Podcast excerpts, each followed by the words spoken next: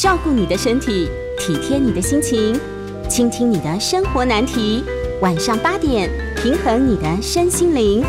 欢迎收听《全民安扣名医时间》。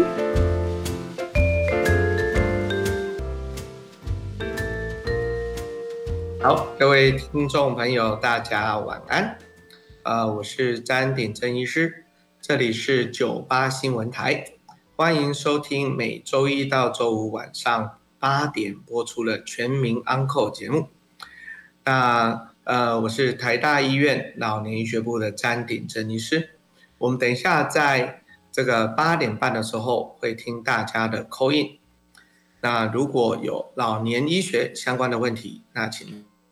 您打电话进来。我们的扣印号码是零二八三六九三三九八。那我们今天呢要讨论的主题呢是老年人的生理变化。好，那要讲这个之前，首先大家要知道什么是老年人。好，那老年人呢，我们台湾的定义其实是六十五岁以上称之为老年人。那为什么这么定呢？那是因为六十五岁我们是退休年纪。好。所以呢，就是说退休了就老了，好，可是这样子的定义是没有生理依据的，好。那大家都知道，台湾算是一个老化很快的一个国家，好，所以呢，呃，我们在二零呃这个一七一八年的时候，我们已经到达全国百分之十四的人，啊，十四的人是有百分之是六十五岁以上，然后呢，我们到了二零二五年的时候。我们将近会有百分之二十的人会是六十五岁以上的老年人，哈，所以这样老化的速度真的非常非常快。好，那但是老年人跟这个年轻人有哪一些不一样呢？哈，大致上有三个不太一样的地方。好，那第一个地方呢叫做极大的个体变异性。好，这什么意思？哈，就是说呢，如果是年轻人。大部分大家健康状态都很类似，好，大部分都很健康。可是老年人呢，他可能就会有人是很健康的，但是有人会不是那么健康的，有人是很不健康的，好，所以有人是卧床的啦，那有人就是可以健步如飞去爬玉山的，好，那所以这个就个体的变异性就很大，而且呢，我们每个人的器官衰退的速度也不太一样。等一下，我们可能会跟他讲说，哎，肾脏功能一年哦，可能是衰退这个百分之一左右。那可是呢，有一些人三分之一的，呃，一年衰退不到百分之一。然后呢，可是有人会衰退很多，那有人衰退很少，哦，那这就是那个个体变异性很大。好，那下一个东西叫做生理预备量减少。好，这是在讲什么？就是说，其实上天在制造人的时候就有一个预备的概念，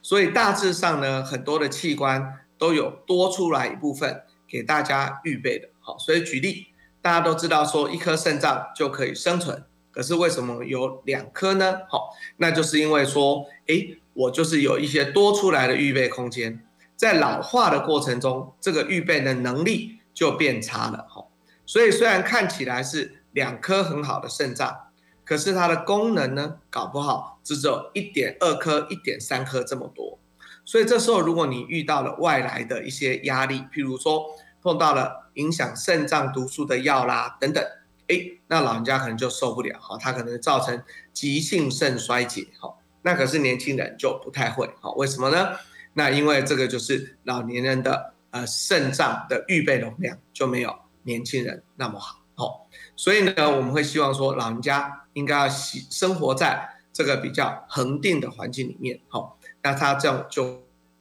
会相对健康一点点。那第三个呢，其实我们最重要的一直在强调的是这样，虽然老年人比较容易得到很多的疾病，好，譬如说慢性疾病，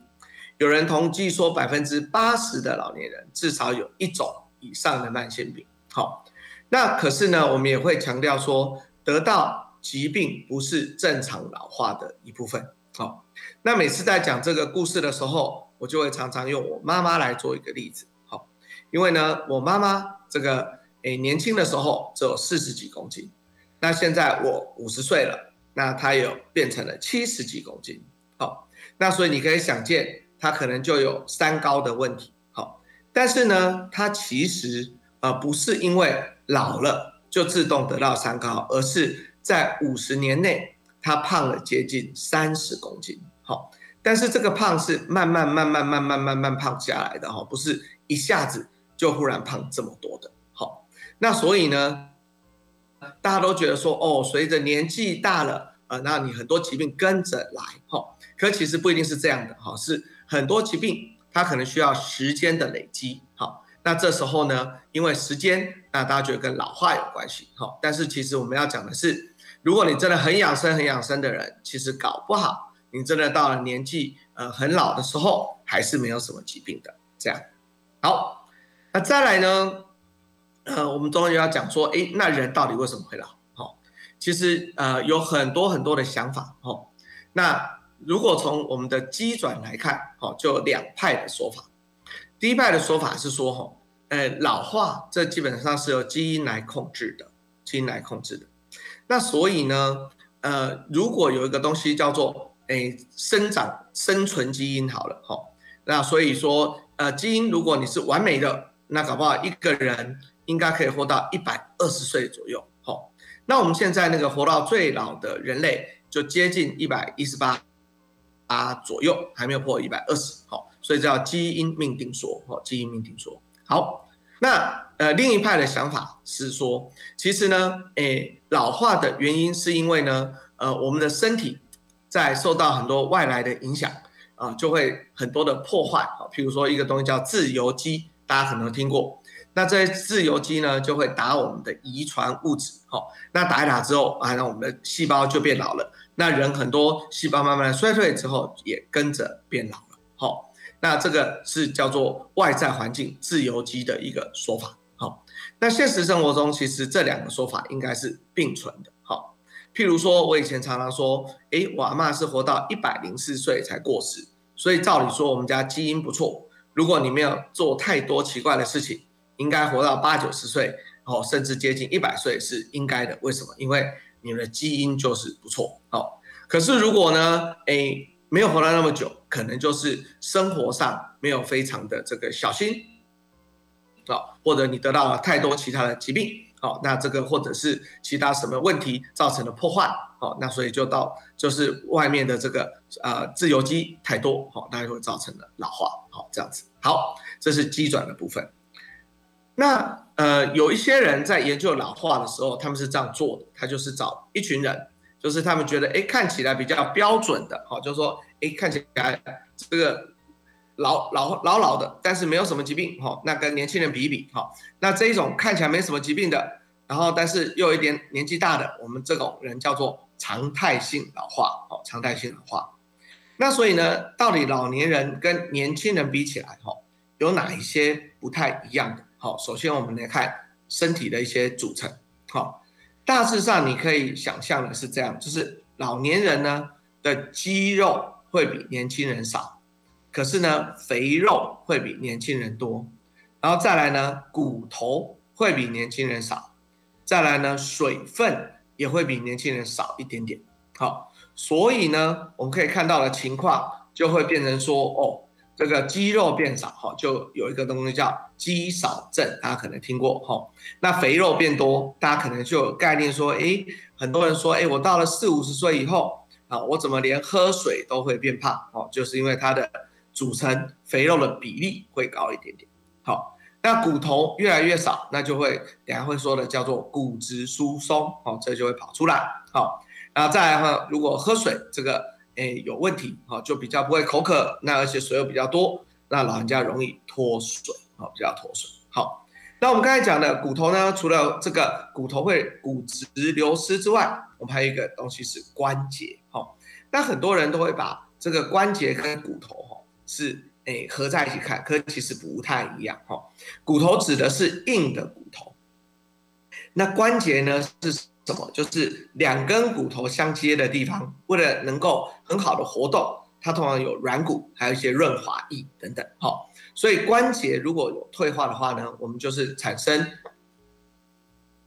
关节炎。好，那所以呢，你可以想象说，我的这个软骨啊磨损了，好，然后这个哎关节就有一点问题，好，那这跟硬骨的流失是不太一样的，好，所以呢，在老化的过程中，除了骨质疏松之外，我们也常常会发现有关节炎产生的情况。好，下一个，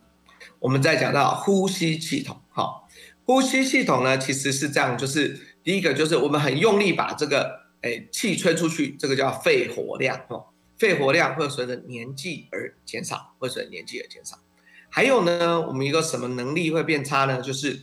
呃，我们的这个肺吼有一种东西叫纤毛，纤毛的作用呢，就是把一些脏东西从肺里面把它清出去。好，那可是呢，因为我们清出去的这个能力，就纤毛啊变差了。好，那所以呢，它就对这个外来的一些病毒啦。或者是细菌呢，它的抵抗力就会变差，好，所以我们就会常常听到说啊，这个年轻人如果感冒就感冒啦，那为什么老年人一旦感冒，他就会变成这个肺发炎？好，为什么呢？因为他的痰可能就排不太出去，好，那所以他会沉积在下呼吸道，好，那这也是为什么我们这一次新冠肺炎，好，大家都觉得说哇。那个这个老年人真的死亡率哦，还是比年轻人高很高哦，这跟我们的肺部的老化可能多多少有一点关系。好，那再来就是我们的神经系统。好，那神经系统呢，大致上，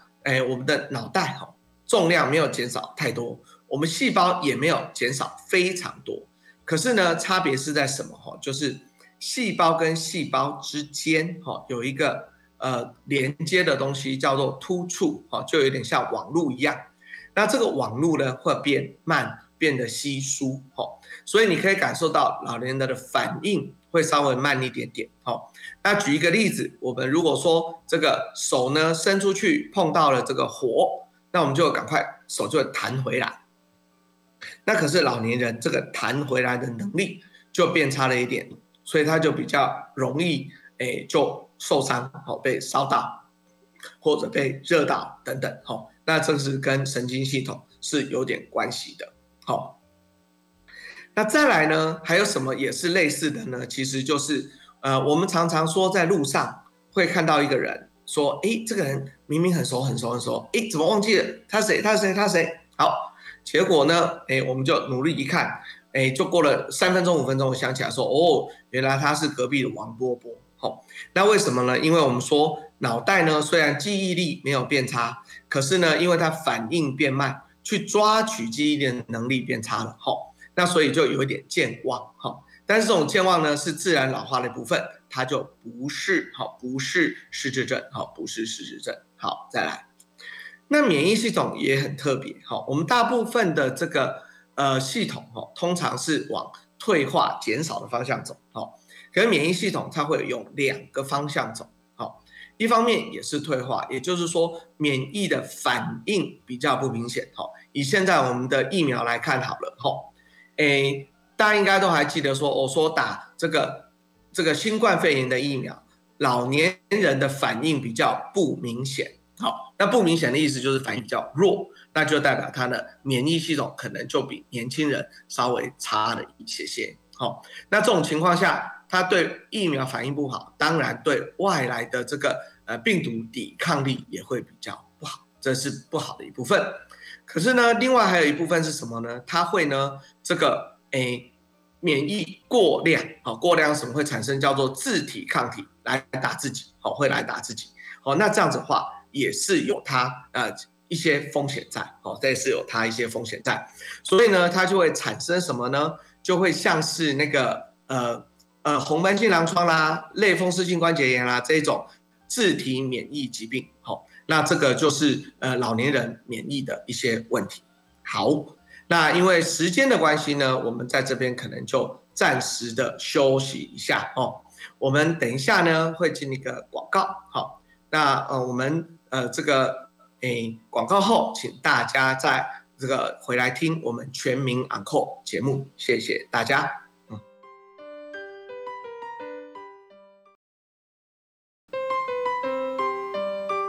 好啊，大家晚安。欢迎回到九八新闻台全民安扣节目，我是台大医院老年医学部的詹鼎珍医师。我们今天的节目呢，会同步在九八新闻台啊的 YouTube 来放出来，好。然后等一下呢，在三十分的时候，我们会呃接听众的 call in，好。所以呢，如果有 call in 的话，欢迎问一下老年人相关的问题。我们 Coin 的专线是零二。八三六九三三九八，好，那我们今天讲的议题是什么呢？其实就是老年人的一些老化的现象。哦，那刚才已经讲过了好多个系统，现在讲到哪里呢？要讲到的是那个呃免疫系统。那免疫系统讲完了之后讲什么？哈，要讲的是那个心血管系统。好，那心血管系统也还蛮特别的哈，就是呃。老年人的血管哈会变硬，哦会变硬。那变硬的结果是什么？哈，其实是这样的，就是大家应该有想过，那个我们要量血压的时候，变硬的血管就压不扁，好。那既然压不扁的时候会怎么办呢？就是你的那个上面的那一个叫做收缩压就会变得很高，因为你要用很大的力量才能够把它压扁。那但是呢，下面不会高，所以呢，年轻人的高血压哈，通常呢，呃，是上面不太太高，就一百三，然后下面呢，可能是要一百左右哈，因为我们的高血压的，那老年人是反过来，如果年轻你没有得高血压，在老的时候才得到高血压的，你的高血压常常是上面是一百六，可是下面是七十，哦，所以你会发现说，哦，我的血压之间怎么差那么大那么大，哈。那这个其实就是跟老化有一点点关系。好，那我们会碰到什么问题啊？我们碰到问题是这样的，因为呢，呃，我们所有的血压药，它降血压的时候是平移的啊，意思是说，当我上面从一百六降到一百四，我的下面的血压可能会从七十掉到五十。好，那有时候呢，这个下面的血压做五十的时候，大家会不太舒服。哦，所以如果说呃有老人觉得说，哎，我血压降的有点低，低哦的时候不是那么舒服，可能就要跟医生做点沟通，哦，看看说是不是要放弃说我的血压不要控制的那么严谨，好，那但是呢，哎，大家一定要记得说，血压你一旦控制的没有那么严谨，你的中风或者到心肌梗塞的机会就会增加，好，所以呢，这个需要取一个平衡，好，那答案就叫做有一好没两好，好，你没有办法什么东西都稳赢。好，但是就是要稍微取一个平衡，好，这样子。好，下一个，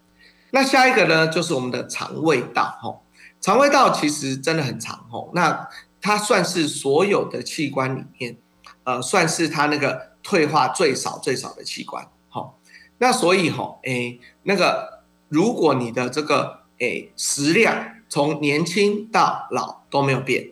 可是呢，你发现说你的这个基础代谢能量，哦，就是因为老化的过程中，我代谢力变差了，所以消耗的热量变少了，所以呢，这时候老年人就会在默默的，好，除非你很努力、很努力的控制，在年轻到老的过程中，你就会慢慢的变胖，哦，这个是还蛮常见的一件事情，哦，那虽然我们说肠胃的功能大致上不太会变化，可是牙齿，哦，牙齿。多多少少，哎，会掉下来，会多多少会掉下来。好，那这时候怎么办呢？我们还是希望说，第一个，呃，能够好好的保护自己的牙齿。好，那怎么保护自己牙齿呢？就是要努力刷牙嘛。好，然后呢，差不多每半年左右就应该去给呃牙医师巡巡。好，那如果有问题的话，就要先赶快处理。好，那尽量用自己的牙齿。好，那有一个规则叫做呃八十二十。好，我们希望说一个老年人到八十岁的时候，还有二十颗，还有二十颗自己的牙齿，吼。那所以大家可能回去算一算，哈，有多少颗牙齿，吼。那像我现在呢，目前每一颗牙齿都是我自己的，可是呢，其中已经有十几颗有补过了，吼。那我现在才五十岁，哈，所以呢就有点危险，哈。还有三十年要撑，这个听起来有点恐怖，哦，有点恐怖。好，那除了牙齿之外呢，呃，胃，哈。胃呢，我们说这个，诶，大致上胃的蠕动，哈，它可能会慢一点点，哈。那慢一点点的结果，肠子的蠕动会慢一点点，所以呢，呃，有时候就会觉得会有胀气啦，或者是说有时候觉得这个老人家的便秘会变多啦，好，那这个可能就跟老化有一点点的关系，好。那除此之外呢，还有这个胃酸，哈，胃酸的分泌随着年纪大可能也会减少一些些。那所以当它减少的时候呢，虽然对消化没有很大的影响，可是可能会造成哈药物药物哈，就是诶吸收会出了一些问题，哈。那所以呢，我们刚才讲说胃的排空会变慢一点点，哈。所以呢，有一些药物，譬如说大家都听过有一些止痛药很伤胃，哈，那些很伤胃的止痛药。它在胃会存的更久的时间，好，那这时候呢，就可能会造成所谓的胃出血，好，那所以这些大家都要特别特别的小心，好，所以这是肠胃的部分。好，再来就到肾脏，好，那肾脏呢，其实大家应该都很熟悉了，哈，我们一直说有一个公式说，他们每年，哈，每年你的肾脏的功能就会退化百分之一左右，好，退化百分之一左右，好。那可是呢，如果如果你真的没有一些外力的影响，哈，正常的这个肾功能的退化，哈，是不会退化到洗肾的，好，这很重要哦，因为我慢慢退，慢慢退，慢慢会，我其实到最后，哈，我的肾功能还是够用的。通常会去洗肾的人，多多少少会有其他的病变，好。那什么是引起洗肾最重要的病呢？其实，在台湾最重要还是两个病，哦，就是糖尿病跟高血压，哦，所以这两个病我们常常都要劝病人说，你一定要控制的好，不然的话，你的肾脏会得到很多很多的问题，好，那再来，当然可能大家听到说，台湾人其实洗肾率算是很高的，那代表说我们有时候。呃，会不小心吃到有一些肾毒性的一些，不管是药物哦，这可能是西药啦、中草药啦，都有可能，甚至有些健康食品等等，它也可能是有生毒性哦，所以有些时候大家吃药的时候都一定要特别小心哦。那诶，我们也要强调说，不是说所有的什么中草药就相对安全哦，或者是说所谓的健康食品就是温和没白害哦，这也不一定完全都是正确的这样子哦。这是我们的肾脏。好，那肾脏还有一个概念要跟大家沟通的是这样子的吼，就是，呃，我们常常都说，当肾脏不好的时候，某些药物剂量要做调整，好，但是不是代表说这个药本身会伤肾？好，什么意思呢？就譬如说，我们这个糖尿病某一些药物，如果说肾脏不好的时候，本来吃一颗只能改吃半颗，那是为什么？那是因为这个药物因为要靠肾脏代谢，好，如果呢肾脏不好，你一直吃，它可能就会在这个体内堆积排不出来，哦，不代表这个药本身会伤害肾脏，好，那呃比较有明确肾毒性的药，通常医生都会非常非常小心，好，所以大家就不要说，哎，很担心很担心说很多药都很伤肾，好，其实药真的没有你想象的那么伤肾，这样子，好，下一个。我们来看我们的眼睛，哦，眼睛好。那眼睛呢？其实老人家大家都听说嘛，哈，就是到了不用到老人家了，哈，到了四五十岁开始就会老花眼，老花眼，哈。那老花眼这件事情呢，像我本来一直以为我不会老花眼，哈。那可是呢，诶，我到了四十多岁以后，诶，我就会开始发现看不太清楚，哈。那因为我的近视有一千两百度左右，那大致上近视很深的人老花可能。会慢一点哈，可是最后最后还是老花了哈，所以呢，我现在看近的要把眼镜拿下来才看得到哈，那可是看远的那个近视度数又不太够，哦，所以这个就有点尴尬。好，那除了这个老花之外呢，老年人哎常常对什么有问题？就是对色彩的变化哈，它没有办法呃那么明显，所以呢，我们希望说，譬如说你的墙壁啦跟地板，你的色差要稍微大一点点。好那另外还有一个蛮常发生的是，呃，大家都应该有经验，说去看电影，我从亮的地方走到暗的地方的时候，会有一段时间是呃眼睛黑黑的，好，那需要呃差不多二三十秒才能够恢复，好，那老年人恢复的时间就会特别长，他可能会长到一分钟等等，哦，所以呢，有时候老人家如果半夜醒来要去上厕所，就会发现说，哦，怎么那么黑，那么黑，那么黑，哦，就会容易跌倒，哦，所以。我们就会建议说，哎，可能在家里应该装一个小夜灯，哦，那这样就比较不会去跌倒，这样子，好，好。那再来就是耳朵，耳朵的听力哈。那耳朵的听力呢，大致上是这样，差不多到七十五岁的老年人，可能有差不多诶百分之三十啊，百分之四十会有一些耳背好的一个情况好。那这种耳背呢，通常是那个高频的，好，就是比较高音的会比较听不到，比较低音的反而比较听得到好。所以呢，如果说真的家里的长辈那个听力不是好的时候，我们不需要高声的用叫的，因为用叫呢，他反而听不是很好。我们需要做的事情是用低低的声音，然后慢慢的讲，然后让他们能够看到我们的嘴型哦，那这样他可能就会听得比较清楚哦。但是我们还是很强调说，如果真的听力不行，我们就去找耳鼻喉科，然后来配个这个诶那个呃助听器哈。那现在助听器都还不错哦，就应该都可以越来越好。好，那再来的话就是嗅觉跟味觉。其实老年人到六七十岁之后，嗅觉味觉都有退化，所以呢会觉得食物吃起来没有味道哦，所以都会喜欢吃比较重口味的食物。可是呢，反过来，因为你可能会有糖尿病、有高血压，所以你又不能吃很重口味的食物哦，那所以就会产生有时候会营养不良。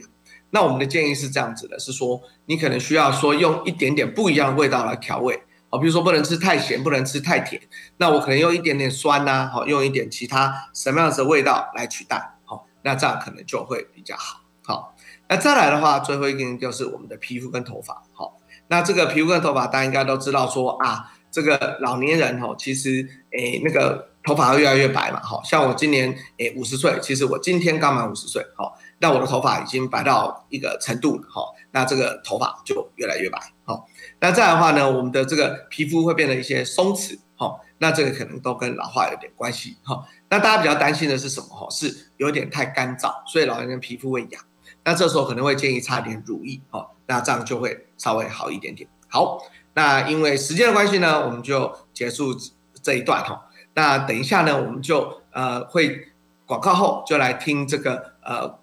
听众朋友的口音，哈。那我们扣音的号码是零二。八三六九三三九八，谢谢大家。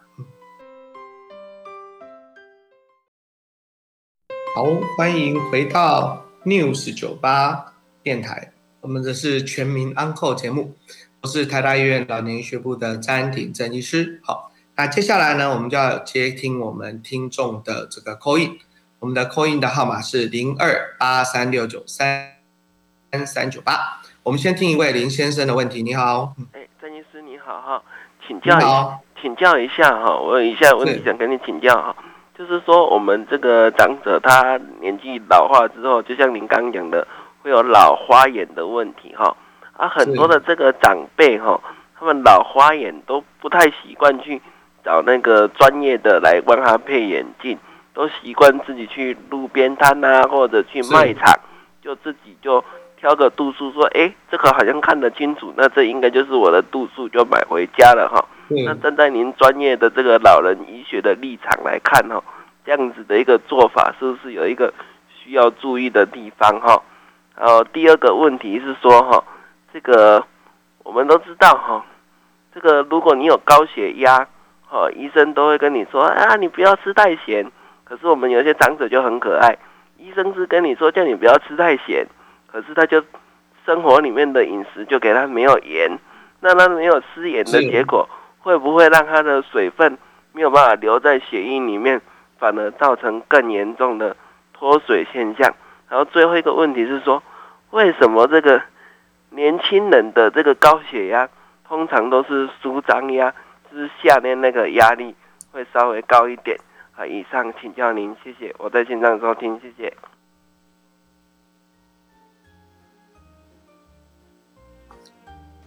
好，谢谢林先生哈。我们第一镜好，那诶那个眼镜其实应该当然最好还是要找专业了哈。那那只是说诶，就是大家习惯问题。那因为老花是看近的哈，所以呢有时候呢就没有说那么挑剔哈。但是我们还是当然一定会建议要看呃比较近的，这是好的哈。那第二个呃呃对不起，看去找专业的是好的哈这样。那第二个问题哈是有关于那个眼啊。很多东西其实很简单，就不能过于不及啊！哈，因为你如果盐吃的不够，它可能多多少少还是会有一些问题。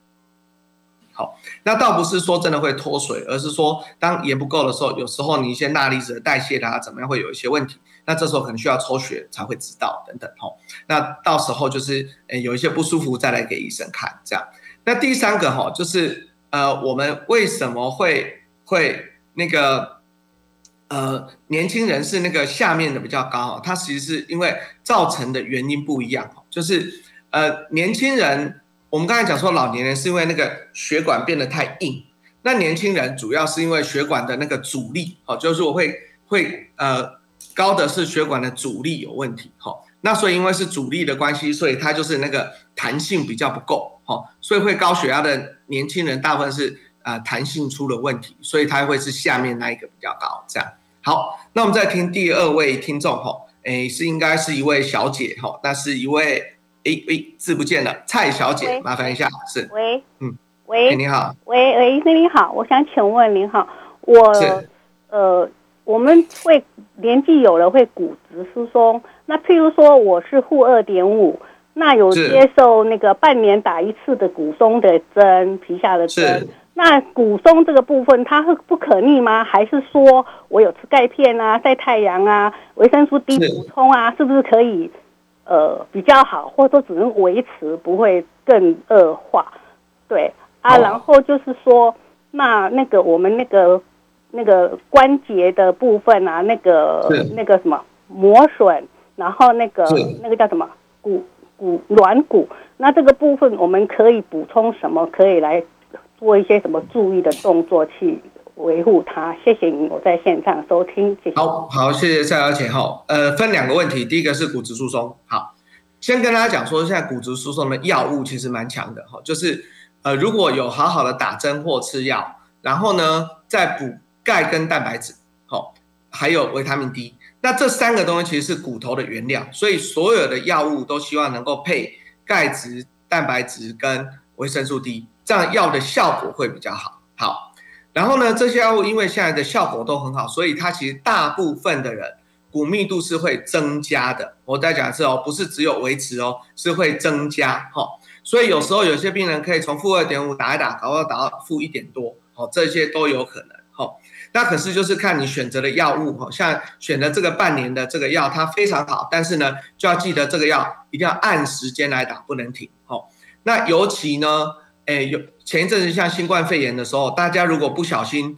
诶，晚了两三个月来打，那它就会开始骨头会开始破坏。好，所以请记得这个半年的药一定乖乖的乖乖的，请半年最多可能七个月就应该要回来打，这样子。好，这是骨质疏松那一部分。好，那至于骨关节炎哈，它就不太一样哈，因为呢，骨关节炎它其实就诶没有办法说完全的回来，你一旦磨损的这一个。呃，软骨哈很难有很好的办法让它能够呃那个修补到完全哈。那所以呢，我们大部分的治疗哈，通常第一个是从症状，也就是说，如果你是痛的，那我就先用止痛药让你不痛哈。然后你如果说这个磨损到润滑什么问题，可能可以打说什么玻尿酸啊，或打什么 PRP 啊等等啊，或者在关节里面打一点止痛药啊、类固醇啊等等哈，做一些症状的控制。然后可能会让你软骨修复好一点点，好，然后再加上一些附件，会让你的症状再做一些更好的改善。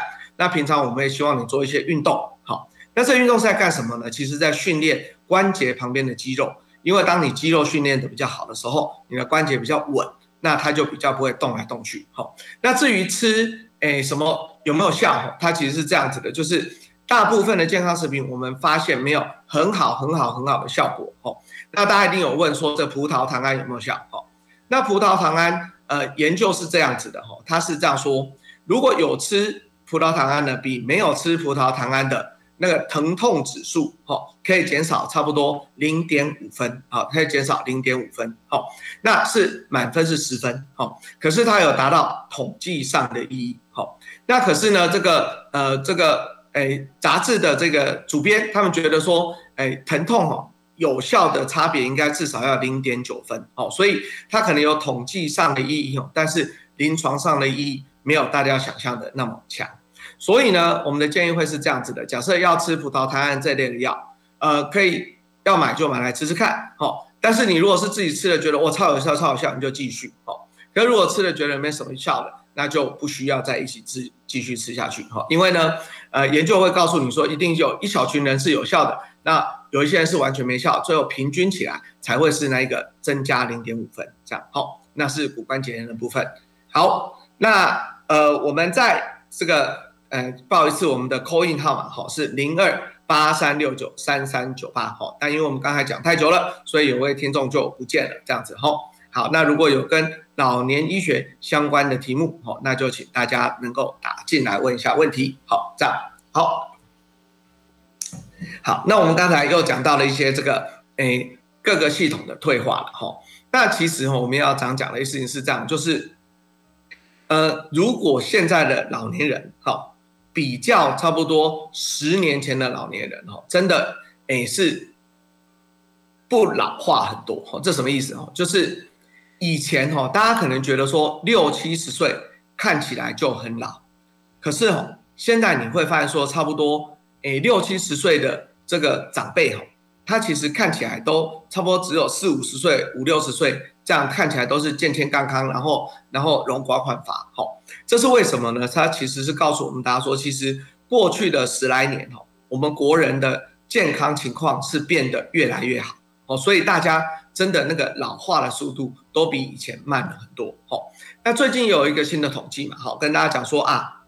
我们国人的那个平均寿命又变长了，哈，哎，已经呃，应该如果没有记错，应该到八十二点多岁，然后女生可以到八十四点多岁，那男生如果没记错也到七十九左右，那以前是七十八，吼。那所以大家可以想，既然平均是八十二哦，吼，所以呢，哎，现在如果到八十岁以前，哈，就不幸这个。呃，离开我们的人真的算是少数的，吼。那以前在我们小时候，你可能发现说，哎，说什么八十岁，呃，以后就要用粉红色的这个，哎，那个，呃，那个那个晚年嘛，哈。那你会发现说，我现在几乎大家都是粉红色，为什么？因为，诶，八十二岁才是平均值啊，吼。所以我们也还是会跟各位听听众讲说，哈，请大家能够。多顾一下自己的身体，吼，然后，哎，真的可以活得好，而且我们的那个活的品质也要很好，吼，然后要活得很健康，吼。那其实这里面最主要当然还是，诶，强调要干嘛，哈，其实最重要还是要运动，哈，要运动，吼。那大家都知道说，过去这三个月，哈，就是那个 COVID nineteen。那大家可能不太出门了哈，那现在难得已经都已经解封了哈，那所以我们会劝大家说，那个以前如果有出来这个公园运动的哈，那可能应该诶戴着口罩，还是要再出来运动，因为呃这样子的话，诶那个身体才能够慢慢的维持哈。那最近呢，呃我们在看病的时候也发现是这样，就是很多老人家因为在前几个月不敢来看医生哈，那不敢来看医生的结果呢是，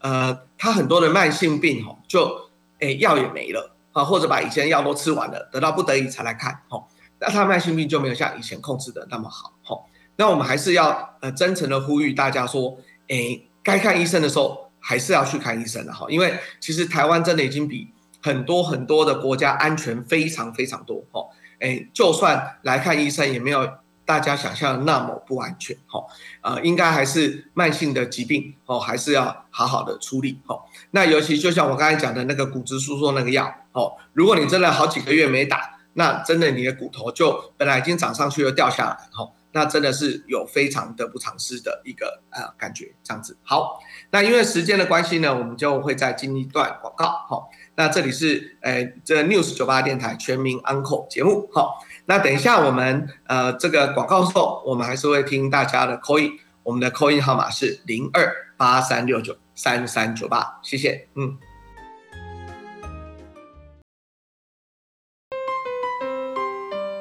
好，欢迎回到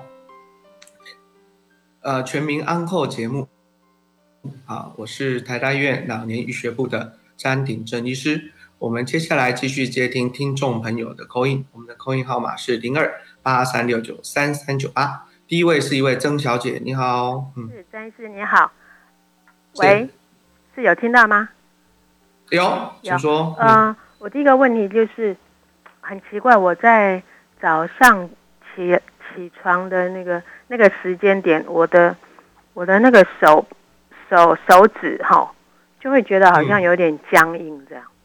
就就不灵活，好是一个问题。然后第二个问题就是说，我们现在要要补充钙嘛，哈，那牛奶是牛奶是一个来源，哈，然后像芝麻听说也是很好，可是芝麻的话，我们是要吃哪一类的？就是到底是要芝麻酱还是什么什么芝麻粉啊，还是什么那种？因为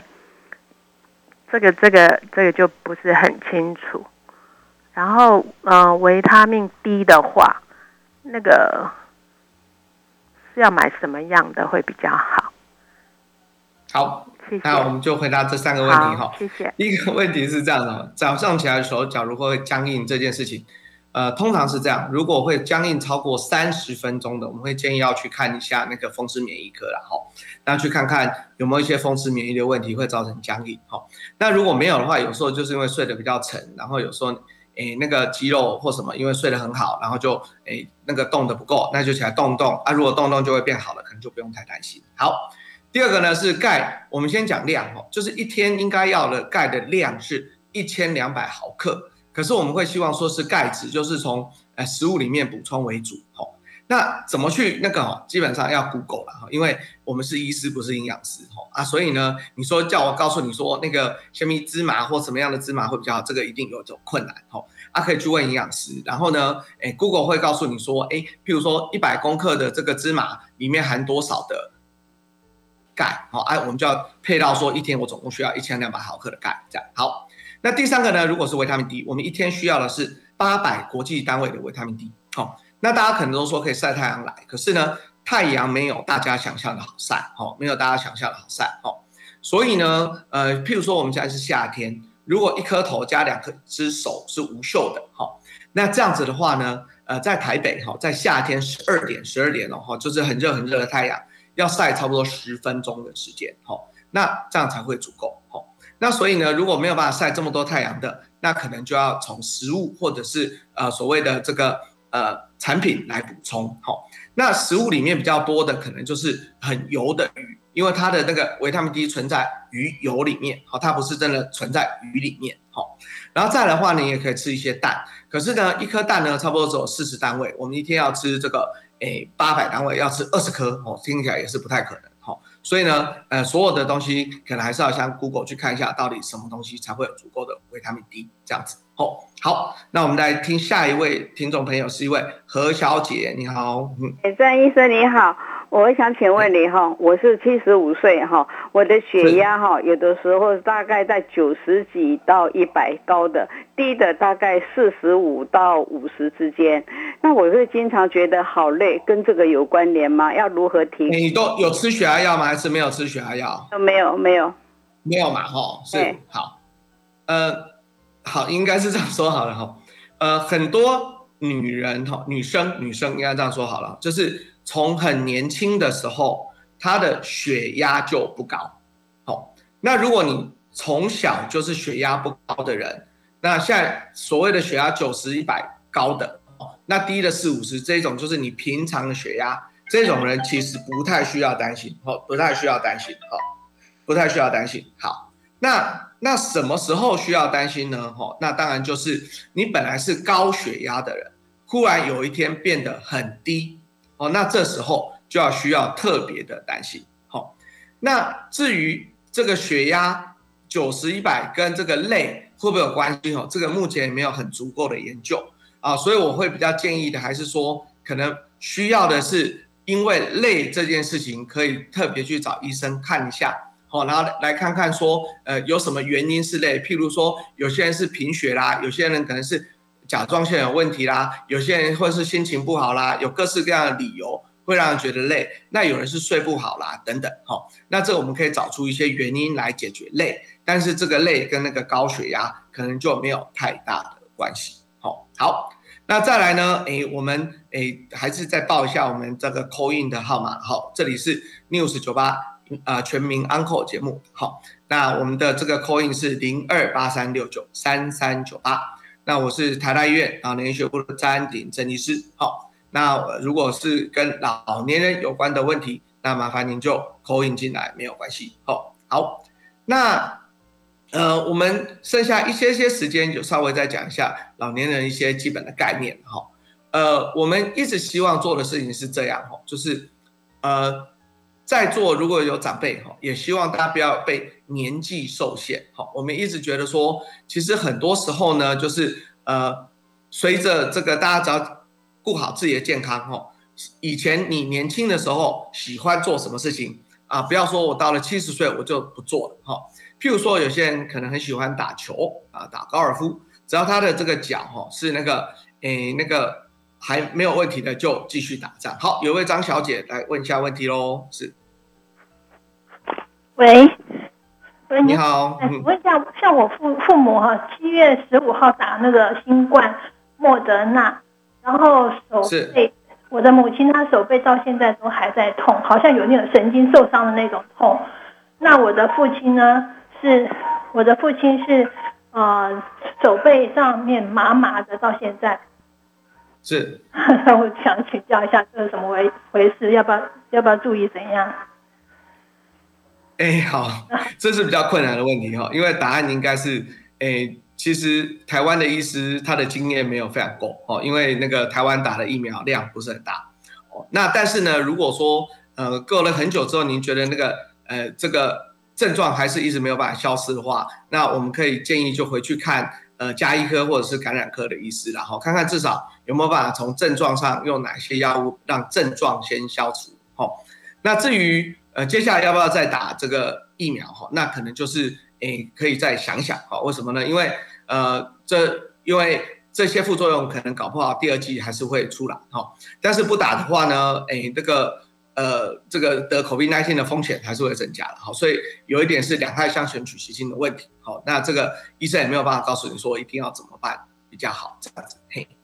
好，那这个是刚才端 COVID 的问题了哈，那说实话，COVID 因为呃很多东西真的都很众说纷纭哈，那台大医院的这个官方网站哈有一个 COVID 的 Q&A。啊，那个其实写的还蛮具细迷疑的哈。如果诶大家那个可以的话，就可以去那个诶看一下，他们有一个那个问题集哈。那这个问题集，呃，大部分的问题应该呃都有回答到哈，都有回答到哈。那最近因为呃开始在打这个呃有些人的第二季，然后还有一些人第一季嘛，好，那也是希望说大家打疫苗的过程中，呃，希望能够都很顺利的哈，都很顺利好。那呃。因为慢慢大家都有经验了哈，所以打疫苗这种什么诶会晒太久的啦，或者是说呃这个诶比较不顺的这种情况，其实已经越来越少哈。那我相信呃随着随着这个我们的疫情越来越受控制之后，诶这些应该都会有得到改善才对，这样子哈。好，那我们刚才就讲到说呃这个诶老年人哈，老年人呃不要说因为说呃年纪就呃放弃的一些事情该做而不要去做了哈，就譬如说。